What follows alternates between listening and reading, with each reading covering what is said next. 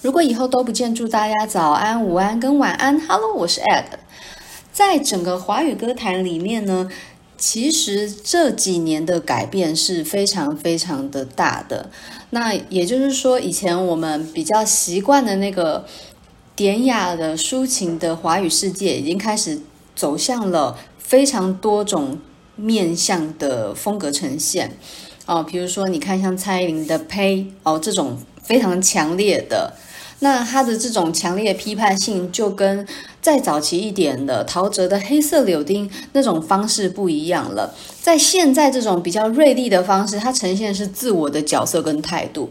那在以前的年代里面，更多的是我跟外在世界的对话哦，在角度上呈现不一样。然后接下来呢，台湾这几年非常流行这种文青风，在文青风比较著名的，比如说陈绮贞啊。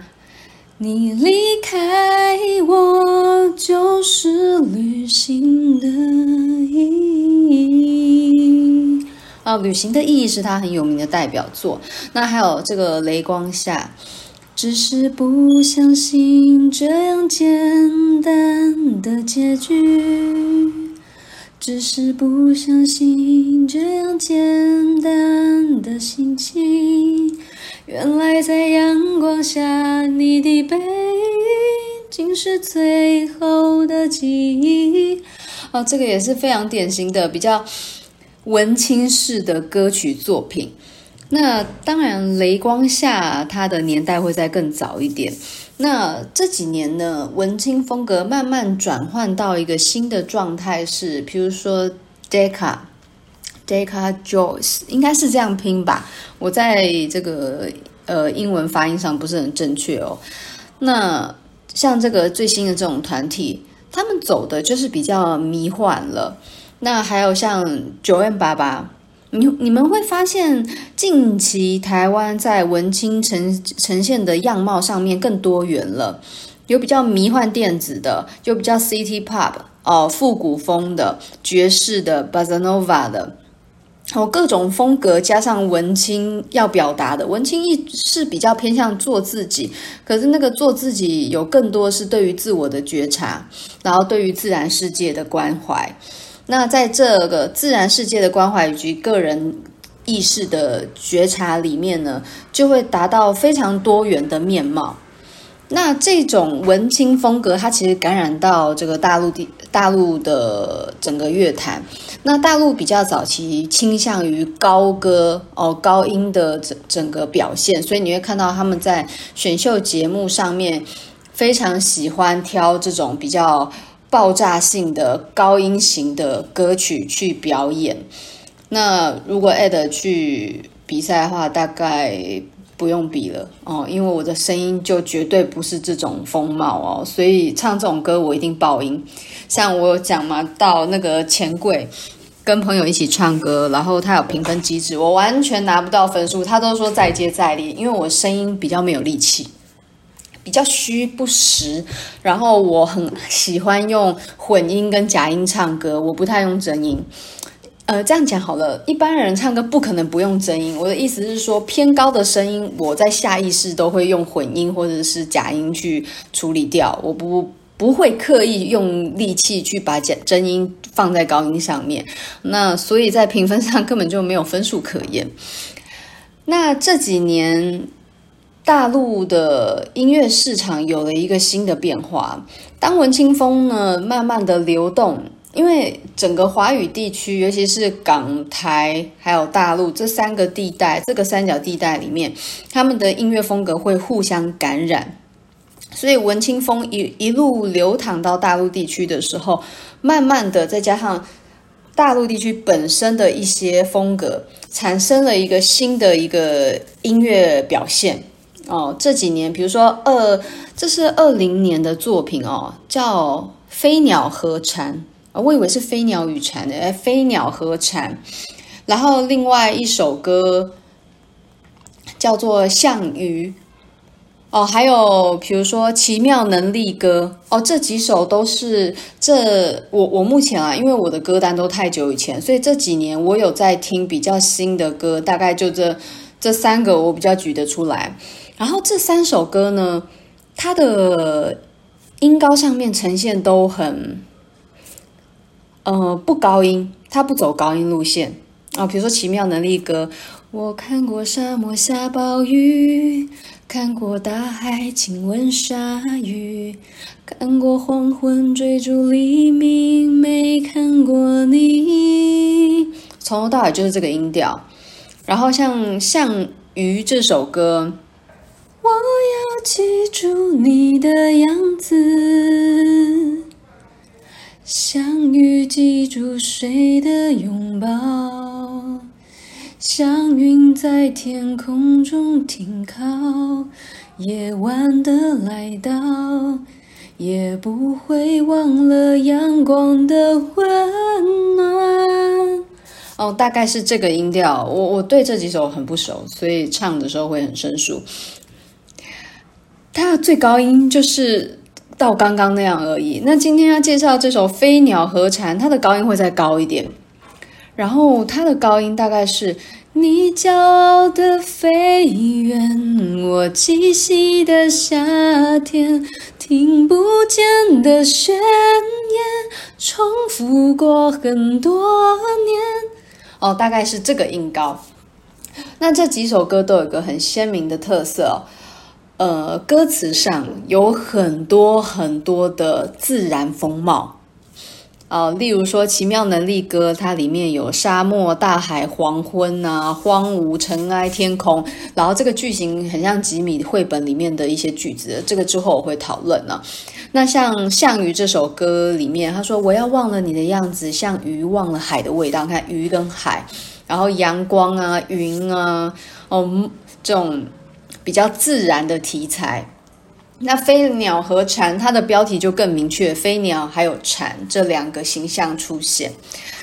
那这是近几年来在大陆地区呈现的一种他们独有的文青风貌。那在大陆，他们的地形跟台湾就明显不同，一个是大陆，一个是呃海岛型。呃，在描述感情还有写词上面所使用的元素就会大不相同。同样的海，可能对于大陆型的地方的人来说，更像是一种向往。那也许在海岛型的人来说，大海就是呃他的来处，他的从前。哦，这是不一样的哦。那我只是一个抽象的举例哦。那今天介绍这首《飞鸟和蝉》，我目前看起来它是二零二零年七月的作品，也就是去年呢。那这首歌出现的时候，喜到一个炸裂。就算我不知道这首歌叫《飞鸟和蝉》，但是它的旋律一下我就知道我听过。哦，我们办公室有同事很爱放这首歌，他手机铃声有长达半年都是这首歌。那当时，嗯，因为大家都爱听，我就不喜欢听，然后加上我又是复古派的，所以这首歌我并没有很认真的去注意。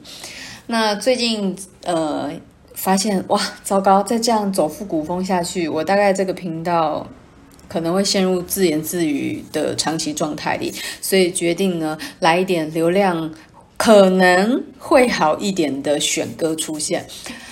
好，这首《飞鸟和蝉》呢，因为我本身并不熟悉，所以我大概就我会唱的段落啊，大家耳朵可以舒服多。我会唱的段落大概就是我比较知道的那几句哦。那前面呢，我就不太会唱了。但是呢，刚好它的歌词很长，所以我们可以好好的讲解。开头他说：“你说青色最搭初恋，如小雪落下海岸线。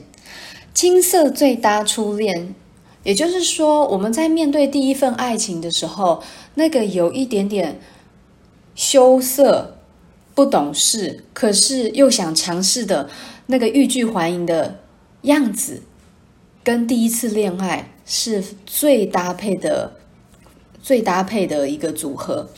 那就像小雪慢慢飘在海海沿海的海岸线，哦，那个雪与水的交界。仿佛呢，在那个很像同性质，它本质上是一样的，可是它呈现不同样子哦。比如说青涩跟初恋，都有一点点不成熟、害羞的感觉，但是他们呈现了不同的方式。那这种似是而非、迷离的句子，其实最让人容易着迷，因为你仿佛在那个朦胧里面知道什么，但是你又不用去想得太仔细，所以很多感觉都可以被放在句子里面。第五个季节，某一天上演，我们有相遇的时间。第五个季节，嗯，第五个季节这个句子，呃，大家有没有印象啊？要不要开放一下这个无奖征答？哦，这个第五个季节它出现的地方，你们如果身为资深华语爱好者，就会知道它来自张学友的作品《离人》。这个离人放逐到边界，仿佛走入第五个季节，有没有印象？所以第五个季节，它是一个呃音乐历史里面的一个共振的词语。第五个季节它并不存在，所以它是一个人们在伤痛里面想象出来的另一个虚拟的一个时间。时间线哦，我们从这句就知道这是一个想象的。我们有相遇的时间，这是在想象中的第五个季节有了可以相遇的那一刻。你说空瓶适合许愿，在风暖月光的地点，第十三月你就如期出现。呃，空瓶适合许愿，我觉得这个句子。看起来好像充满希望，但是又是充满绝望的。空瓶就是一无所有哦。那许愿会不会实现，并不晓得。所以等于在此时此刻，你所拥有的都是空。在风暖月光的地点，第十三月你就如期出现。同样跟第五个季节一样，第十三月是一种幻想。海之角也不再遥远，它毕竟还是海之角，只是在第五个季节跟第十三月里。它不再遥远，接下来就进入到副歌我会唱的段落了。你骄傲的飞远，我栖息的夏天，听不见的宣言，重复过很多年，被危险的思念被季风吹远，吹远默念的侧脸。吹远鸣唱的诗篇，你骄傲的飞远，好，这是飞鸟；我栖息的夏天，这是蝉。听不见的宣言，重复过很多年。这个宣言是谁呢？是那个驻足的蝉，它不断不断的鸣叫。但是飞远的鸟是听不见的，所以叫听不见的宣言。重复过很多年，这只蝉。这个爱着飞鸟的蝉，它终年都在那棵树上等待着它的飞鸟，不断的鸣唱。北纬线的思念被季风吹远。那这句我的理解是，飞鸟飞去的那个地方，它往北飞去。北纬线的思念，你想念那只往北边飞去的鸟，但是那个思念随着季风，哦。的吹来，哎，为什么我要呕一下？随着季风的吹来，慢慢的在风里面模糊了自己的感觉跟痛觉。吹远默念的侧脸，呃，随着呃，应该这样讲，季风它带有一个季节的感受，所以呢，通常也代表一件事，就是时间不断的在过去。吹远默念的侧脸。在记忆中，你想念那个人的容颜，慢慢的会被这一阵一阵的季风给慢慢模糊。吹远鸣唱的诗篇，那个在原地驻足停留的蝉鸣，也可能会因此被吹到没有力气再发出鸣叫了。然后再来，你骄傲的飞远，我栖息的叶片，去不同的世界，却从不曾告别。沧海月的想念羽化我昨天，在我成熟的笑脸，你却未看过一眼。这里呢，他说：“你骄傲的飞远，我栖息的叶片。”那他只是抽换句子，所以句型上就是类似，意义也接近。去不同的世界，却从不曾告别。嗯，我认为告别不需要真正说出口啦，因为真的要有一个断点，然后让你说再见，那很难受哦。有时候有些关系的建立、重生、分别，最好还是模糊一点，不要让那个断点太清楚，因为你会一辈子都忘不了。那他说：“沧海月的想念，羽化我昨天。”沧海月这三个字，他还少了一个字哦。当然，他是刻意的，为了句型需要。但是沧海月，如果你是中文系的话，你就要再接一个字，叫做明。如果你很喜欢诗歌的话，你不只要接一个字，你要接四个字：沧海月明珠有泪。啊、哦，是的，李商隐的景色哦，沧海月明珠有泪呢，它表现的是一种呃冷的色调，沧海是蓝的，月明是一种淡淡黄接近白的那种光的颜色，珠有泪，珍珠泛着水光，那一样是冷的颜色，那这个充满孤绝跟冰冷的色调的句子，它放在这里变沧海月的想念。呃，他独自凄冷的面对寂寞，而这一切呢，羽化我昨天的意思，羽化通常是指一个重生，但是也有可能是灭。呃，羽化一种是，比如说蝴蝶毛毛虫羽化变蝴蝶，这是好的。那也有人说羽化成仙，所以你要么重生，要么死亡。那羽化我昨天。在这首歌看来更像是死亡哦，就是对于过去和你相处的一切美好，都即将呃像节俭一样，然后从此尘封在记忆里面，消散于空中，像变成泡沫的美人鱼一样。在我成熟的笑脸，你却未看过一眼。就是随着时间的累积，我慢慢的成长了，不再像以前一样了，不再是呃青涩嘴答初恋那样的年纪了。可是你依然没有再回过头来看我一眼了。哦，这是这首歌它最后面的句子。那飞鸟和蝉，你可以理解为两个不同个性、不同世界的人，然后他们偶然在命运的捉弄吗？还是？不经意的擦身，然后产生了一段爱情。可是这段爱情始终突然，因为两个人的路不一样，两个人的个性也不同。那他讲的是一个很简单的爱情面貌。哦，我们在人生的每个时刻都会出现这种不同世界。呃，应该这样讲。我们今天来想想，就是到底是，嗯，这世界上到底有没有对的人？哦，就我的理解来说，从来我说以前的理解啦，从来都没有对的人，只有对的时间。呃，你只要不要就是歪七扭八的，然后或者是品性败劣这种程度，你只要在正确的时间出现，然后正常的发展，他都他都可以变成对的人。哦，对我来讲啦，我的理念是这样，但是也许这世界上。真的有不对的时间遇到对的人，也有在对的时间遇到不对的人。我我相信在对的时间遇到不对的人这件事是有可能的，但是在不对的时间遇到对的人，我想可能是一种人们自我告慰的方式吧。你面对离去的感情，有时候你你的心里会不得不在。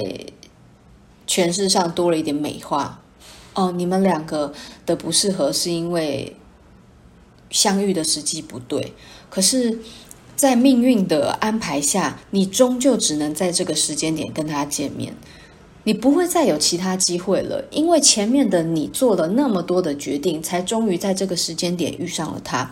就像我讲张爱玲的，呃，在时间的荒野里，哦，没有早一步，也没有晚一步。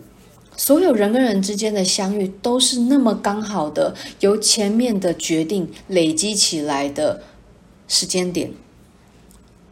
你你如果想要在对的时间，这种事是不可能发生的，因为你把过去的自己决定否否灭掉了，那你要如何遇见当下的那个人？哦，所以不对的时间，其实往往都是人无法去克服外在环境的困难，而给自己的一种理由，然后会让自己相信有些事是莫可奈何，但是其实未必，因为那个当下，你能不能坚持，你能不能克服，你不行，所以你安慰自己，这是不对的时间。哦，这是另外一种想法。但是也有可能真的有所谓的命运哦，让你安排了和一个人相爱，可是你们终究走不下去。那飞鸟和蝉真的不能走在一起吗？我想也未必。飞鸟能飞，蝉也能飞啊。我们不考虑实际生物学上的一些动物数据哦，一些科学科普知识，但是两者都能飞。蝉为什么不能附在鸟身上一起飞翔呢？那为什么飞鸟不能再回来跟蝉分享它所看到的风景呢？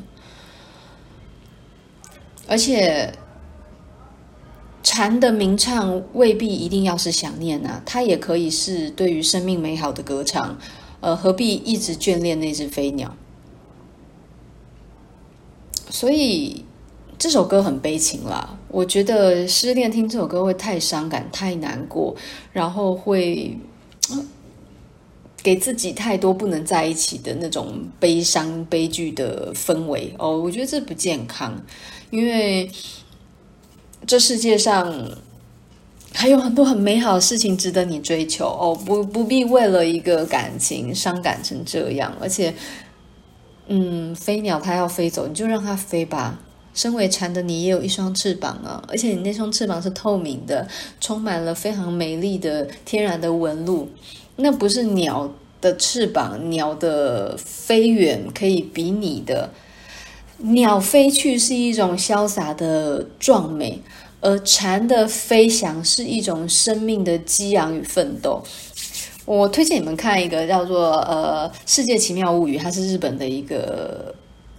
小剧集，然后很多年，然后会拍各种很有趣的题材哦，有鬼怪、灵异的，也有一种很逗趣的想象。它有一集是人类投胎，人类死后可以投胎。那投胎的方式呢，必须要看你在前一生你到底做了多少好事，做了多少坏事，然后功过相抵之后的。是正还是负，可以决定你可以当什么。然后有一集就是蝉，然后主角就是他在病房里面听到有蝉一直叫，一直叫，一直叫，他觉得很吵很烦。然后终于他也厌气，然后来到了这个冥界。他发现自己生前做了不少坏事 哦，比如说踩了死了多少只蚂蚁啦，然后怎么乱丢垃圾这一类的。然后功过相抵下来。他发现他自己余额不是很够，然后后来在选购，就是你来生到底要去投胎哪一种动物的时候，然后就有就有那个哦，这一集他是把那个投胎这件事比喻成那种不动产试验，你知道吗？然后他就推荐说，嗯，蝉的这个物件非常好哦，呃，生命呢，呃，你就是整天吃吃睡睡喝喝，然后呢。等到长大之后，你就飞出来，然后可以找到喜欢的人，然后跟他就是结合在一起，然后很快乐，整天会唱歌，就是把蝉的生活讲得非常的快意这样子，推荐给大家。我记得叫做《来生不动产》哦，非常好笑。我那时候笑到一个，那个笑是，我我不知道，就是日本怎么会有这么有趣的创意，而且最后这个人。他投胎成蝉，然后飞到病房里面去，然后那个那个场景就跟他开头躺在病房里面，然后很不耐烦状态一模一样。那他们这个剧集里面是有很多那种因果循环的道理在，然后也有很多那种有点果报果报思想。哦，那他把这个来生要投胎这件事比喻成了你你的灵魂要寄宿在一个房子里面。那嗯，你会想当飞鸟还是想当蝉呢？我自己呢，我觉得飞鸟的风险很大，它可以飞得很远，可它风险很大。那蝉呢，蝉生命短暂，可是呢，它的确享受到所有最极致、最精华。你可以一睡睡好几年，然后起来你就找一个喜欢的人，然后繁衍下一代，你就死去了，就是这么的简单，easy come easy go。所以大家可以去看看《来生不动产》这个很有趣的世界奇妙物语的剧集，然后看了就觉得，嗯，飞鸟和蝉这件事，蝉你也不必这么难过嘛。其实你的蝉声挺有趣的哦。好，今天就先这样喽，拜拜。